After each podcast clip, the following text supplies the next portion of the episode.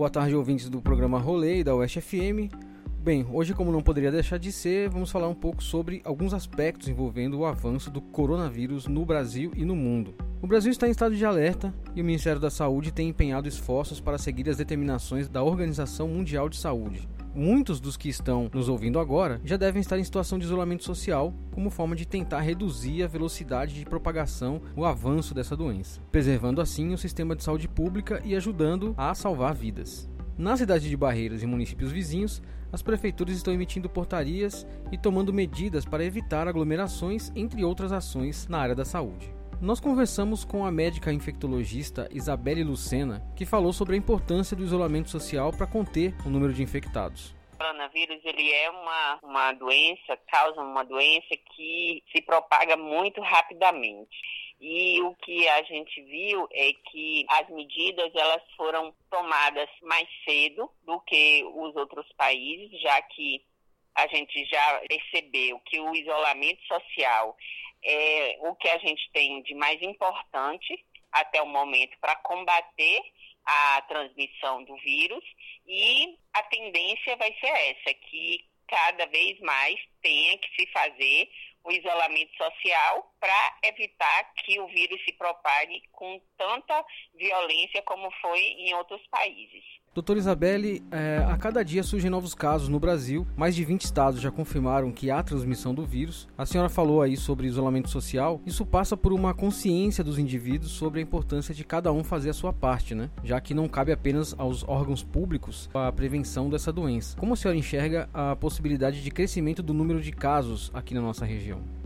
É bom que as pessoas entendam o que é o isolamento social. Existe o isolamento social e o isolamento domiciliar, que são diferentes. Isolamento social é o que as pessoas podem fazer para evitar de sair de casa, ficar realmente em casa, não ir para a rua, não sair sem necessidade, não ir visitar colega, não trazer os colegas dos filhos para ficar em casa. Então, isso é o isolamento social. Quando o paciente ele é considerado suspeito, ele chegou de alguma cidade que já tem o vírus circulando, como é o caso de São Paulo, Rio de Janeiro, isso faz com que ele tenha que ficar no isolamento domiciliar. O isolamento domiciliar é que essa pessoa que tem a suspeita ou que é um, uma pessoa que chegou dessa cidade, ele tem que ficar isolado dentro da sua casa sem contato com as pessoas da própria casa. Então, o ideal é que ele fique num quarto sozinho, que ele faça as refeições dentro do quarto, que é, ele não tenha contato com as pessoas da própria casa. Aí as pessoas têm que ter consciência de que as medidas que os órgãos estão tomando é para evitar a transmissão do vírus. Então, é para realmente fazer o isolamento social quem não tiver nenhuma suspeita e o domiciliar tem que ser seguido à risca quem tiver com alguma suspeita do vírus da doença. Se não ocorrer isso, se não for feito isolamento social, a partir do momento que o vírus chegue na cidade, vai se espalhar muito fácil, porque ele se espalha é, nas aglomerações, na proximidade, no aperto de mão, no abraço, no beijinho. Então, tem que ter essa consciência que os órgãos públicos estão fazendo é necessário, mas a população precisa ter a consciência de que isso é necessário mesmo. E fazer a sua parte. Cada um tem que fazer a sua parte. Ficar todo mundo em casa. Quem pode ficar em casa e quem precisa sair, como são os funcionários da saúde, da segurança, sair com as restrições e voltar para casa. Isso é importante. Nós temos hoje as três formas de transmissão do vírus no país, ou seja, a de quem saiu para algum lugar, para algum outro país e voltou doente, aquela em que o doente passou para um outro em seu convívio familiar e também a mais perigosa, que é a comunitária, onde não se consegue mais identificar de quem se pegou a doença. A senhora poderia explicar para a gente melhor, para os nossos ouvintes, como são essas três formas de contágio? Existem casos que são importados, que vieram das pessoas que vieram dos outros países. Então, essas pessoas que chegaram da Itália, da Europa, da China, elas já foram colocadas em quarentena, em isolamento domiciliar, e esses são os casos que eram importados. A partir do momento que uma pessoa que não viajou, não foi para nenhum desses países, foi contaminada, é chamada de transmissão local que é o que aconteceu aqui na Bahia. Primeiro caso, que foi de Feira de Santana, foi uma paciente que chegou da Itália. A funcionária dela, que trabalha na casa dela, pegou sem ter saído do país, então já se considera uma transmissão local. E a partir do momento que a vigilância epidemiológica não consegue mais fazer esse percurso, saber quem passou para quem, é quando se fala de transmissão comunitária. Essa transmissão comunitária não tem mais condição de saber, é, foi o círculo da transmissão e é, é onde se tem certeza de que o vírus está naquela localidade, como é o caso de São Paulo, como é o caso do Rio de Janeiro. Já tem a transmissão comunitária. Então, toda pessoa que apresente os sintomas já são consideradas como caso suspeito, porque existe, já se sabe que aquele vírus está ali, já ele está ali circulando. Quando chega nessa hora, não é mais necessário fazer os exames para confirmar, porque qual é a, a, necessidade do exame? O exame ele testa, por exemplo, aqui em Barreiras, aqui em Barreiras não existe até esse momento, nenhum caso confirmado da doença. Então, as pessoas que entrarem nos critérios para caso suspeito de coronavírus, que é ter vindo de fora do país ou ter tido contato com uma pessoa com a doença e ter nessas cidades que são transmissão comunitária, essa pessoa aqui em Barreiras, ela precisa fazer o teste para a gente saber se o vírus chegou na cidade. Então, se existe um caso suspeito, aqui ainda vai se testar, porque aqui ainda não tem caso, ou se é um caso de uma cidade que tenha transmissão local ainda, veio um caso dessas cidades, ou veio um caso do exterior e tem os sintomas, ele precisa ser testado também. Mas, a partir do momento que já se tem conhecimento que o vírus está circulando, não tem mais necessidade, só é feito nos casos mais graves. Nós temos aqui em Barreiras uma situação de grande deslocamento de pessoas de Brasília, que é uma cidade onde já há a transmissão comunitária. E tem outra questão, que a senhora já pontuou aqui, que é a dos casos assintomáticos. Felizmente, ainda não temos nenhum caso registrado em Barreiras, ainda, mas por conta dessa informação de que quase dois terços dos infectados estão com o vírus, mas não apresentam nenhum sintoma, o que a população de Barreiras e região pode fazer para se prevenir? Pessoas que chegarem, o ideal é que não viessem. Mas aí a gente, em cada caso, é, é um caso, mas o, o ideal era que não chegassem aqui na cidade. Mas se chegar uma pessoa que viajou para Brasília, que estava em Brasília, chegou de São Paulo, chegou de Belo Horizonte, do Rio de Janeiro, essa pessoa, ela precisa ficar de isolamento domiciliar por sete dias, mesmo sem apresentar sintoma nenhum. Quem estiver chegando de fora do país, o ideal é que entre em contato com a vigilância epidemiológica para a vigilância já saber que aquela pessoa está chegando de outro país e já tomar as medidas necessárias. Quem vem de cidades que têm transmissão comunitária, que é conhecido precisa ficar de isolamento domiciliar por sete dias.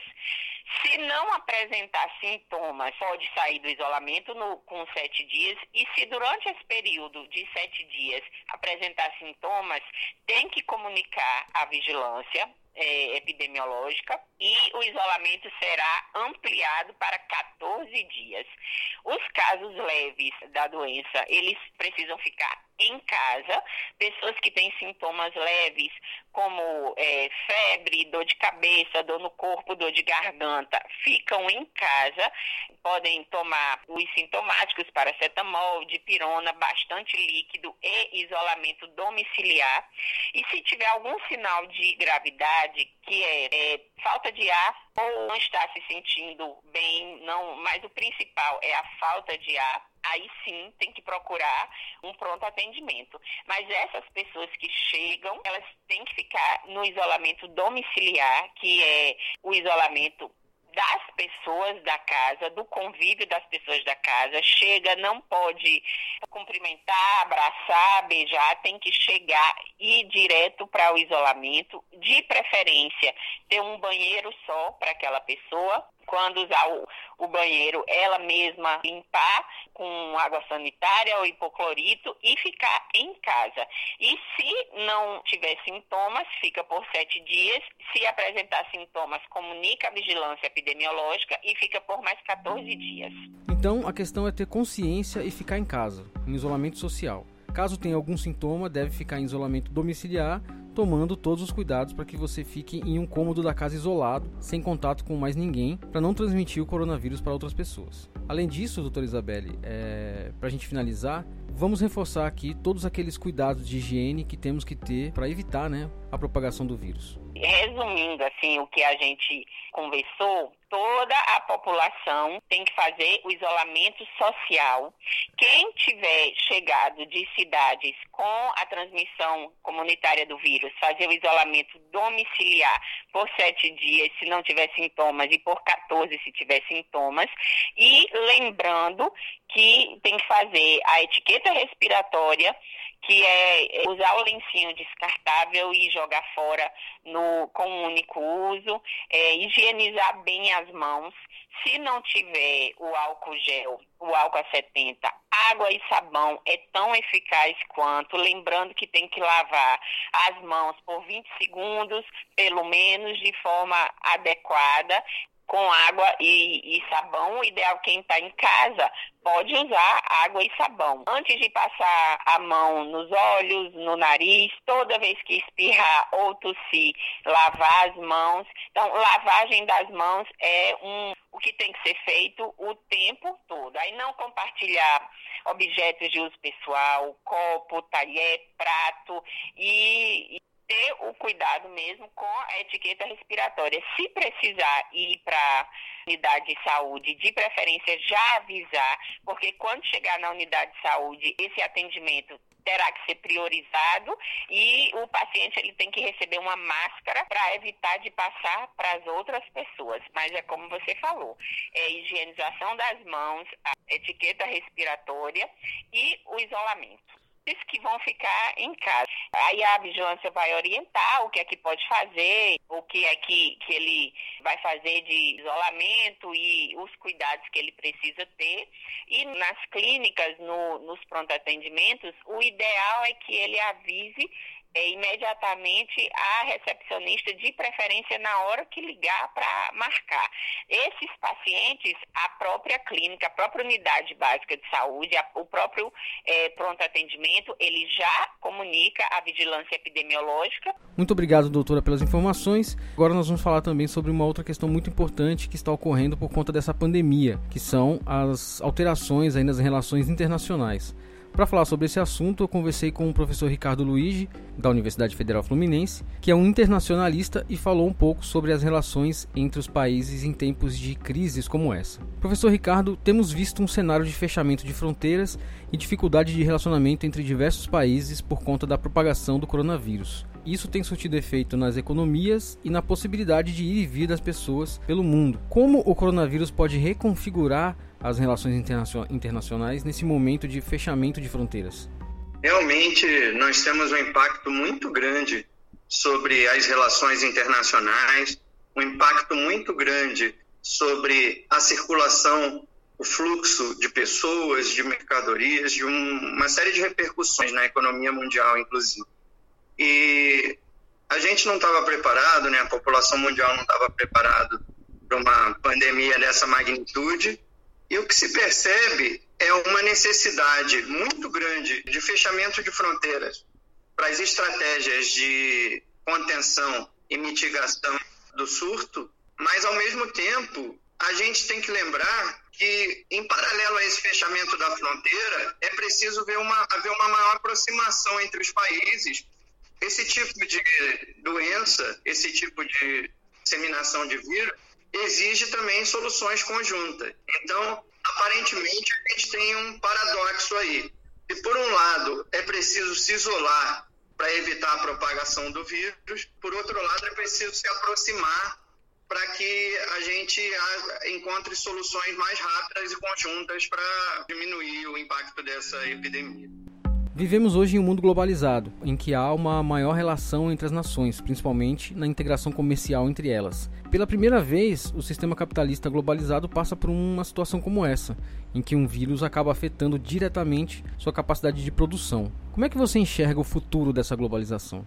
Muito provavelmente, a gente está vivendo uma nova era. Essa pandemia, ela vai mudar muito a forma como a globalização vinha se espalhando pelo mundo. Na verdade, a gente já vinha passando por um princípio de uma desglobalização. Muitos governos, principalmente né, governos nacionalistas e governos de extrema direita, já vinham tentando restringir, diminuir o impacto da globalização, criar restrições ao livre comércio entre os países, e isso partindo muito de iniciativas do próprio governo Trump nos Estados Unidos. E agora a gente vai ter que refundar essa globalização, porque os impactos são muito profundos na forma de se relacionar dos países, dos estados. Os impactos são muito profundos, profundos nas economias. A gente tem o caso chinês, por exemplo. O PIB chinês antes mesmo do novo coronavírus, ele já vinha enfrentando uma baixa. O crescimento do PIB chinês no ano passado já foi um crescimento menor do que nos anos anteriores. Só que agora a gente vai ter um trimestre, a China deve enterrar, encerrar o seu primeiro trimestre com um PIB com um crescimento muito baixo ou até com um crescimento negativo. Então, assim, seria desde, desde os anos 70, dos anos 60, 70, desde do governo Mao Tse-tung na China, que a China não tinha um crescimento econômico tão baixo. Então, se isso aconteceu na China, que hoje é um país de ponta do capitalismo mundial, que é uma das principais economias do mundo, espera-se que esses impactos sejam ainda maiores sobre outros países, porque o coronavírus ainda está no seu processo de disseminação, né? O Covid-19 ainda está se espalhando pelo mundo e a gente teme muito o impacto disso nos países menos desenvolvidos. No próprio Brasil, as expectativas, a gente sabe que é, existe uma preocupação muito grande as expectativas às vezes até parecem muito pessimistas, mas é o temor de, de, algo novo, né? de uma pandemia que ainda não existiu na época da globalização. A gripe espanhola ocorreu num período em que as fronteiras eram muito mais fechadas, em que os países não tinham tanta circulação, as pessoas não circulavam tanto, os fluxos em geral eram mais restritos. Então, a gente nota nitidamente pela difusão, pelos padrões de difusão coronavírus que ele se difunde pelos locais onde há maior circulação de pessoas. Se isso está ocorrendo num primeiro momento nos países mais desenvolvidos, nas regiões mais desenvolvidas no mundo, chegando nas regiões menos desenvolvidas, que é questão de tempo, é, a tendência é que os impactos e as consequências sociais e econômicas sejam ainda mais severas. Como essa queda afeta o Brasil, que tem uma economia muito dependente da, da economia chinesa?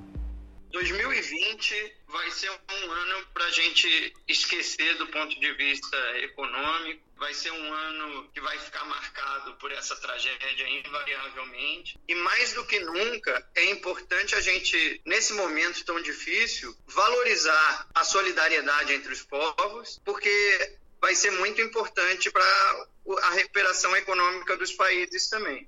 E no caso da China, que é o nosso principal parceiro comercial, é importante a gente aproveitar esse momento também para fazer alguns esclarecimentos, próprio ponto de vista geopolítico. Assim, essa, essa pandemia do, do coronavírus e tudo que está em torno dela, toda a preocupação da população, infelizmente tem dado margens para o crescimento de uma xenofobia e para a difusão de notícias falsas envolvendo a China, né? Como se a China tivesse interesse em criar algo dessa magnitude, o que é, não tem nenhum cabimento. Já tem estudos de instituições dos Estados Unidos provando que esse, essa mutação desse coronavírus é natural, não foi criada em laboratório, então não tem cabimento nenhum alguém falar, alguém sugerir que isso possa ter sido criação chinesa, porque devemos lembrar que a China foi o primeiro prejudicado pela difusão do coronavírus. Não tem vantagem nenhuma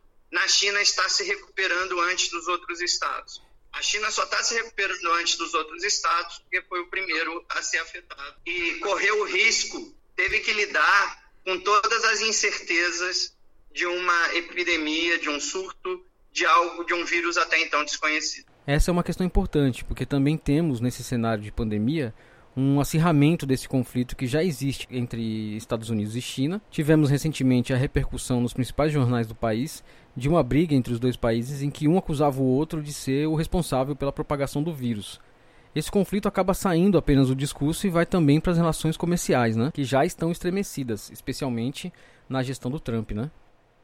É muito importante a gente nesse contexto não comprar nenhum lado nessa briga. A gente sabe que disputas comerciais existem. Estados Unidos e China claramente vivem um período de acirramento das rivalidades, que é uma disputa, na verdade, é, pelo poder mundial, é uma disputa pela primazia na, nas novas tecnologias. É, essa disputa tem várias dimensões, né? Tem a dimensão comercial, tem a dimensão tecnológica e, e tem a dimensão geopolítica mesmo, no sentido de poder, que é, perpassa todo esse resto. Mas é importante a gente entender que entrar nessa disputa não vai trazer nenhum benefício para o Brasil e que também é muito importante e reforço a questão do preconceito. A doença, a doença não é chinesa. Esse problema do vírus também exige soluções globais.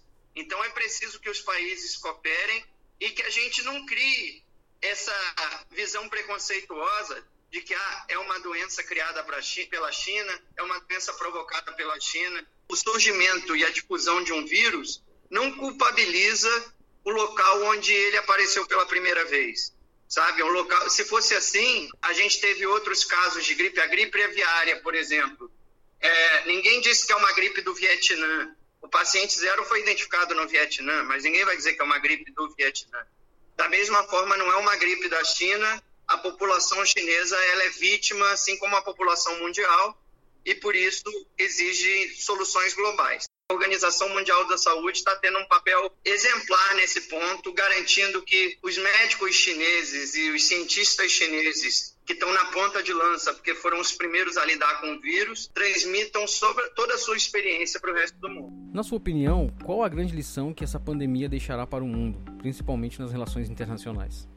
Eu me recordo de um trecho de um filme que se tornou muito famoso, que é o Hotel Ruanda, e ele trata de um genocídio que houve nesse país africano, onde morreram aproximadamente um milhão de pessoas. E num trecho do filme, um dos protagonistas do filme, um ruandês, pergunta para um jornalista inglês: Mas o mundo não vai fazer nada, todo mundo está vendo essa matança e não vai fazer nada. E o jornalista diz para ele: é, as pessoas vão ver essa matança no seu jantar, no telejornal, vão olhar, vão falar que triste e vão continuar comendo e logo vai vir a notícia do esporte e eles vão esquecer. Minha visão mais pessimista é de que a gente, depois de passado todo, toda essa tragédia, a gente infelizmente comece aí esquecendo das medidas tão importantes que a gente está tomando agora. Mas na minha visão, no meu lado mais otimista, eu quero crer que essa pandemia, após o pico de difusão, a gente tem aí um mundo mais solidário, que as pessoas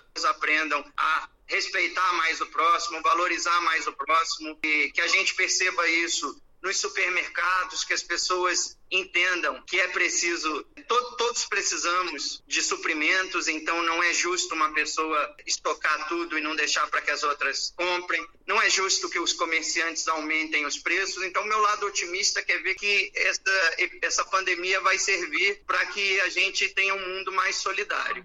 Obrigado, professor Luigi, pelas informações. Nós também esperamos que nesse momento a solidariedade prevaleça.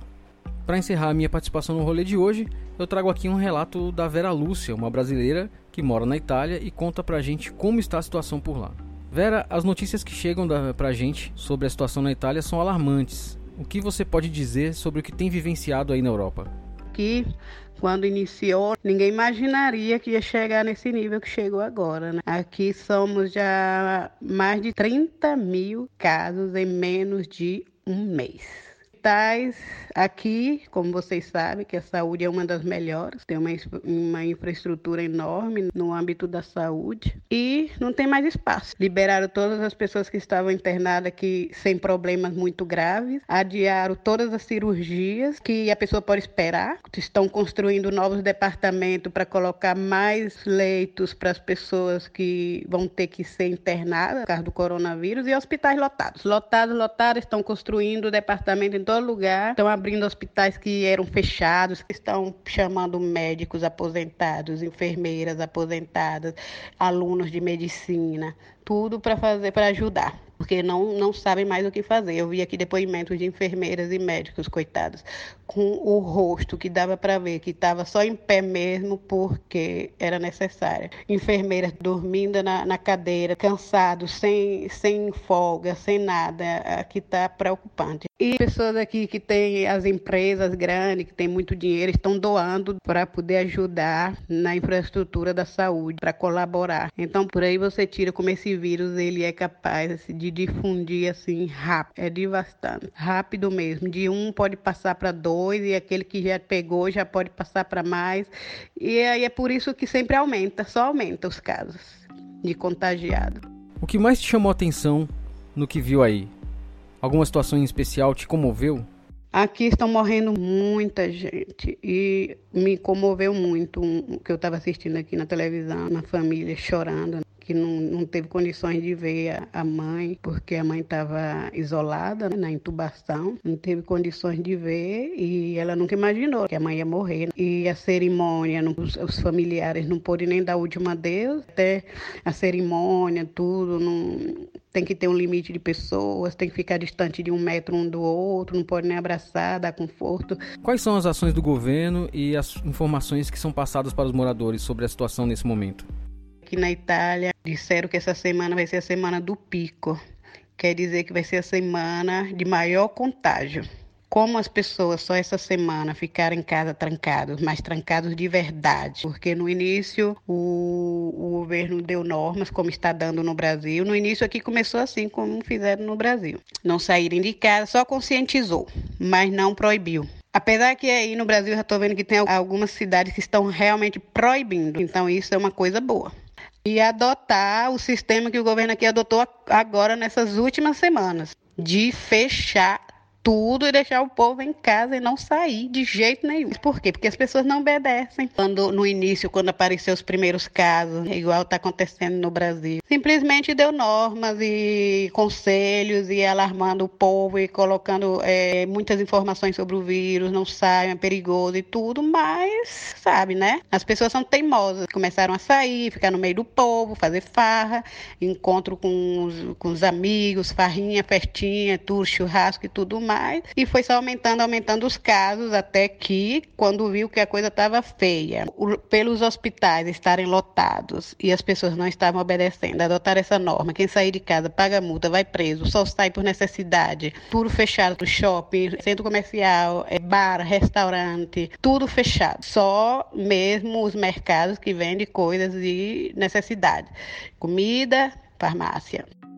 Que mensagem você deixa para os brasileiros que estão prestes a enfrentar uma situação mais crítica de contaminação pelo coronavírus? É preocupante, eu espero que o Brasil tome providências rápidas, providências eh, realmente rígidas, como tomaram aqui só nessas últimas semanas.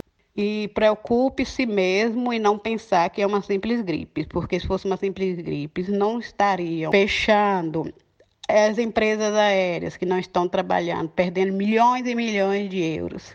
As indústrias, várias indústrias pequenas, fechadas, e correndo o risco da economia do país e tudo mais, se fosse uma simples gripe, eles não fariam tudo isso precisa se preocupar, precisa se conscientizar e precisa mesmo fazer a sua parte. Precisa não esperar que o pior aconteça para depois se arrepender e dizer: ah, se eu pudesse voltar atrás, eu faria diferente. Não. A gente tem que aprender a prevenir e não a chorar o leite derramado. E o que você e sua família estão fazendo para se proteger, Vera? Eu moro aqui numa cidade pequena, da região Piemonte, e a região Piemonte está aumentando os casos. Na cidade onde moramos não temos nenhum caso, graças a Deus, até agora não temos. Mas em todas as cidadezinhas em torno nossa, que são só distância de 10 quilômetros, já está tendo casos. É alarmante, é problemático, eu mesmo, não vou dizer que eu não tenho medo, eu tenho medo. Não saio de casa para nada, eu poderia até sair para ir comprar alguma coisa, assim, respirar um pouco. Não saio de jeito jeito nenhum. Bem, a situação é realmente grave e a solução para que esse quadro não se agrave depende de todos nós. Para quem está nos ouvindo, a mensagem é que sigam as orientações do Ministério da Saúde quanto ao isolamento social. Evitem espalhar as fake news que se proliferam aí no WhatsApp e nas redes sociais. Tenhamos calma e principalmente solidariedade. Eu fico por aqui, um bom final de semana a todos e até a próxima. Plínio Rodrigues para o programa Rolê.